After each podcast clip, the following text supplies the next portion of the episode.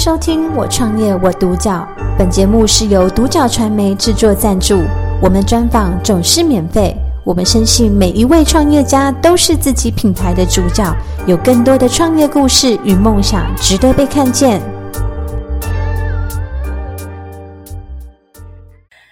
迎收看独角直播，我是主播玉心。今天呢，我们请到这一位呢，相信很多。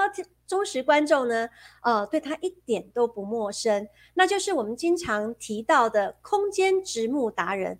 那他在室内设计师圈内呢，也是非常知名的。那我们一起来欢迎水社室内空间设计工坊的李博伟李总监。总监你好。哎，主持人，各位听众，大家好。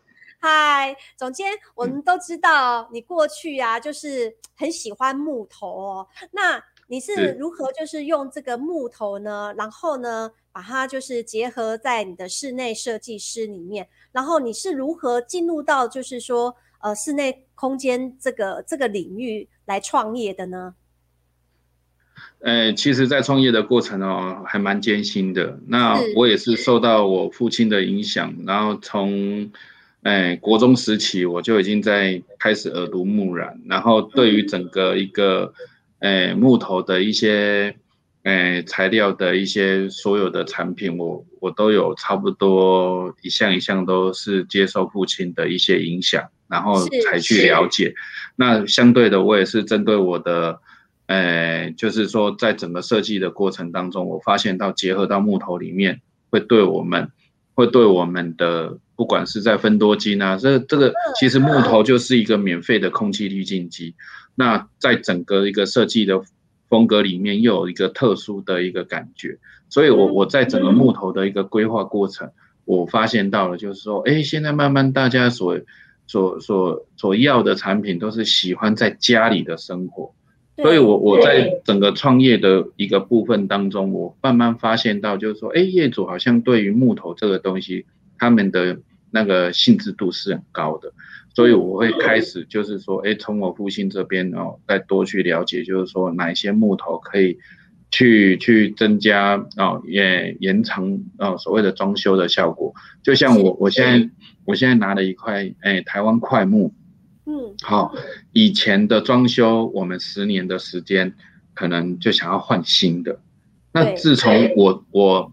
自从我帮客人设计了台湾的快木以后，那费用也不高的情况之下，然后我又装了台湾的快木以后，十年过后他们还舍不得拆，所以在整个，所以在整个设计过程当中，我我觉得最棒的地方会在于，就是说设计的东西是不是可以设计在好所谓的，呃，真材实料上面，然后第二个在环保性的一个。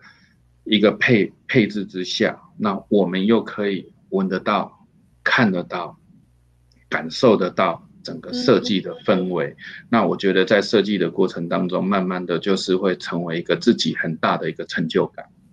对哦，这样子哦。所以在呃总监你这样子创业的过程领域里呀、啊，你的一个经营理念跟你的这个企业核心价值是什么呢？在我们的那个经营理念上面跟，跟跟那个核心价值是其实其实很简单，我觉得就是取之于社会，用之于社会。那我第一场我第一场案子其实也是来自于一个老人家给我一个启发。那这个老人家他其实不懂室内设计，他只知道说，哎呀，那个刚好走过走过来有看到，然后就请我帮忙，然后。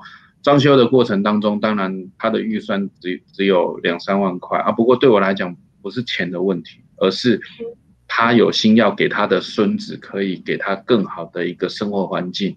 那实际上面我们去观察了之后，我发现到我再去丈量的时候，好像好像他这边也没有电，也没有开关，有很多东西都没有。那做下来应该差不多要超过十万块，是十出头或是十万以内。对啊，就从那一个时候开始，我就发现到，就是说，在我的经营经营的上面，我我必须要结合，就是协助清寒学子。是，所以我每一年我都一定会针对，哎，清寒学子的部分去协助他们，不管是在于学业上，或是在于，哎，就是阅读上，那我能做得到的，我都尽量去回馈给社会，然后让他们每一个孩子未来当中取之于社会，用之于社会之后，我希望他们还可以，就是说，呃，来长大之后可以延续，来去回馈每我们社会每一个的一个边缘的一个地方。那在自己的产业里面，那我就是。更要去推崇，就是我们的环保性的材料，因为，嗯，我我觉得木工装修的时间，呃，太长了，所以有时候我们可以针对我们的一些主要的一些快速的结构来进行进行所有的一个安全的配置。那我我们就引进了所谓的系统家具，那引进了引进了欧规的一个欧规的材料之后，我发现到了就是说，哎，呃，每个业主可以在三到五天之内就能完工。那除了要木工、油漆、水电会延长的时间以外，那其他的部分像，哎，我们那个欧洲的材料一旦进来台湾之后，那做完加工之后，再到客人客人组装，差不多三到五天的时间，我就能完工的时候，我觉得这个产业是未来一个非常重要的一个。一个一个环保的一个家具之外，也是更是一个就是减少二氧化碳的排放的一个很重要的一个地方。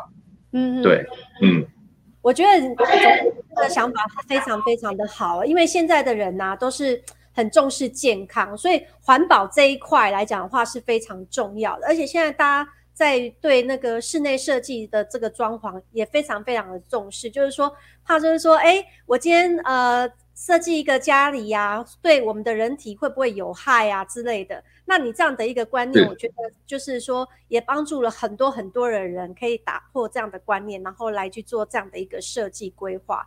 那所以说，我想要请教总监哦，就是说。在你的这个过程当中，这个事业过程当中啊，是什么样子的一个成就感的来源，或者是说你有没有受过一些你哪些案子呢？接受到顾客对你的一些肯定，于是你就很继续的往前冲，这样子可以举例吗？嗯，可以，那个其实其实每一场成就的来源，其实都来自于就是每个业主。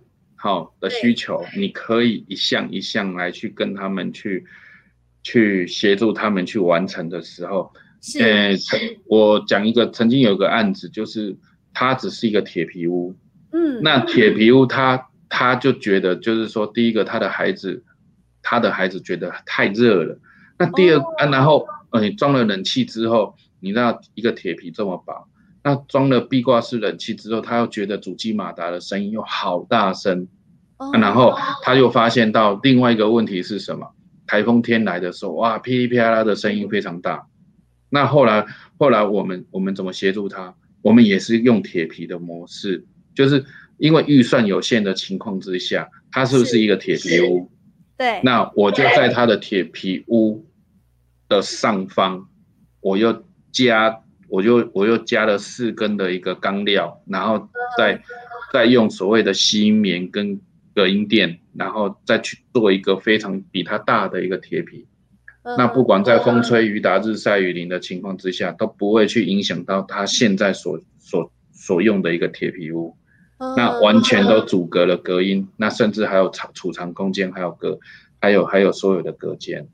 那对于整个日晒的部分完全没有晒到，然后。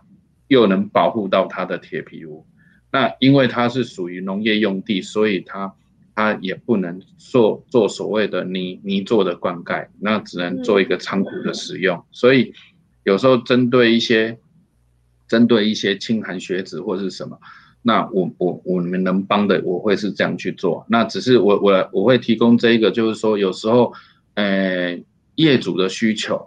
那怎么样去协助到他们，可以去完成他们的困难？那这个时候的成就感跟顾客的肯定就会出现。那最重要的还是来自于每一个业主的住家嘛。那当然，呃，从三十万到五百万到到到一千万，我们都有，我们都有承接。那最重要的都还是来自于一件事情，我们就是强调了三件事：第一个安全，是；第二个环保。嗯哼，然后第三个就是减少二氧化碳的排放。我们在装修的时候要减少二氧化碳的排放，就是减少施工量。嗯哼，那减少减少空气的污染之外，我们还要减少那种所谓的垃圾的量，好，垃圾的垃圾的一个消耗。那最重要，住进去之后，我们还可以去在于冷气，在于在于电器，在于好家电，在于所有的我们在使用的过程当中，我们还可以在设计规划出来，计算出我们所有的那个降噪、降音，还有。那个省省电力之外，那最重要的还是来自于我们就是整年度，整年度我们可以不必要，我们可以靠我们的光线，或是靠我们的大自然的环境来去做节能减碳。是，哎，有很多的方向，比如说东边的太阳，西边的西晒，有时候我们就会运用太阳的部分，我们会我们会制造一些光线，让它可以折射，不用再靠光源。不用，我们不用开灯，我们就直接靠光源就可以直接打打进去我们的房间。哦，那南边的南南边的是湿气，那北边的是风向。那北边北面的风，那有时候我们会在设计上面的时候，我我因为我们有建设公司，所以我们在我们在整个设计当中，北面的风向我们可以来做什么？我们可以来做风力发电。那南部南部的部南南边的部分的话，有湿气，我就很喜欢放木头，因为木头遇到湿气的时候，它会产生分多精，所以有很多的设计可以应运用整个大自然的环境，然后来去塑造一个无毒的环境之外，我们还可以做到节能减碳。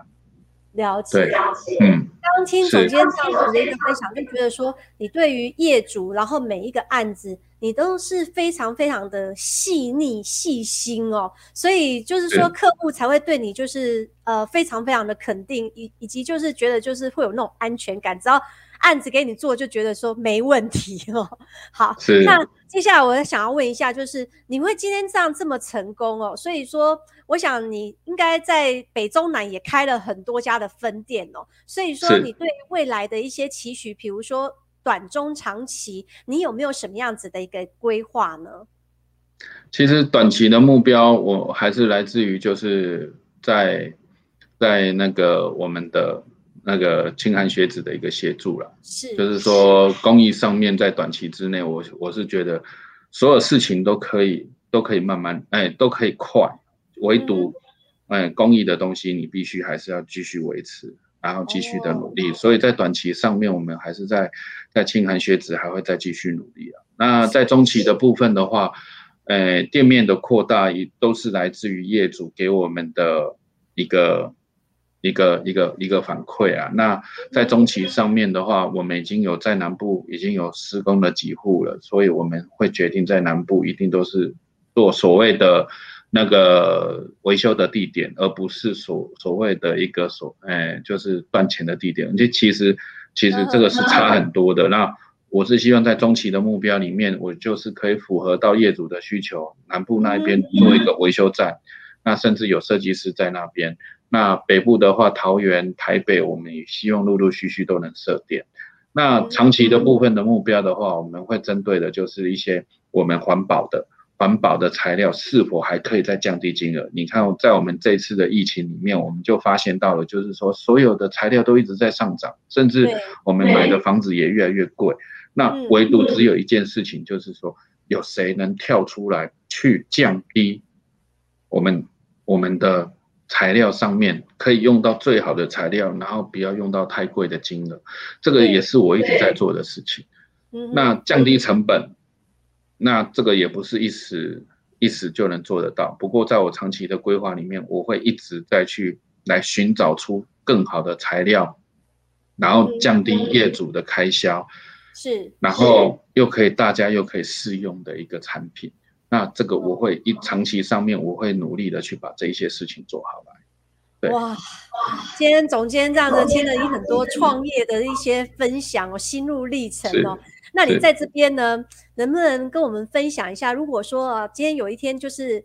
像有一些年轻人呐、啊，他也跟你一样，就是有这样的梦想，然后他很想要创业。那你也知道，创业真的是非常非常的辛苦哦。在这个过程当中，你有没有什么样子给一些年轻人或者是要创业的人呢，给一些建议啊？他们需要注意哪些呢？嗯，其实创业真的不简单。那我我的建议都还是来自于回到初衷。那你的初衷，你要创业的原因是什么？哎，是要赚钱，还是还是要去还是要去达成自己的梦想或成就？